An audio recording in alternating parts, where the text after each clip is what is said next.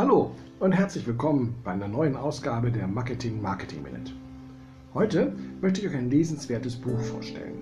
Kanaillenkapitalismus von César Renduelis, erschienen in der Edition Surkamp.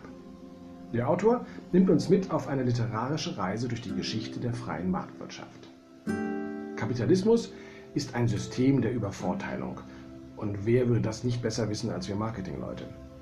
Der spanische Soziologe Rendueles spürt nun, sehr, sehr persönlich und subjektiv, in literarischen Texten nach, wie sich dieses System über die Jahrhunderte hinweg entwickelt hat. Zu Beginn der Moderne waren Händler Schurken, Gauner und Überlebenskünstler, Kanaillen eben, die notgeboren als Straßenhändler umherzogen. Renduelis spannt den Bogen von Robinson Crusoe über Michael Kohlhaas, von Jack Kerouacs On the Road bis hin zu Brad Easton Alice American Psycho und noch weiter hinaus. Selbst die Simpsons kommen vor. Man bekommt zum einen Lust, so manchen Klassiker noch einmal in die Hand zu nehmen und gegen den Strich zu lesen. Zum anderen habe ich viele tolle Gedanken aus der Lektüre gezogen. So zum Beispiel, dass das, was wir heute moderate Lohnpolitik nennen, 1705 wie folgt beschrieben wurde.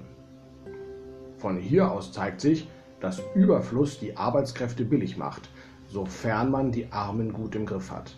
Zwar sollte man sie nicht verhungern lassen, aber sie dürfen auch nicht die Möglichkeit zum Sparen bekommen.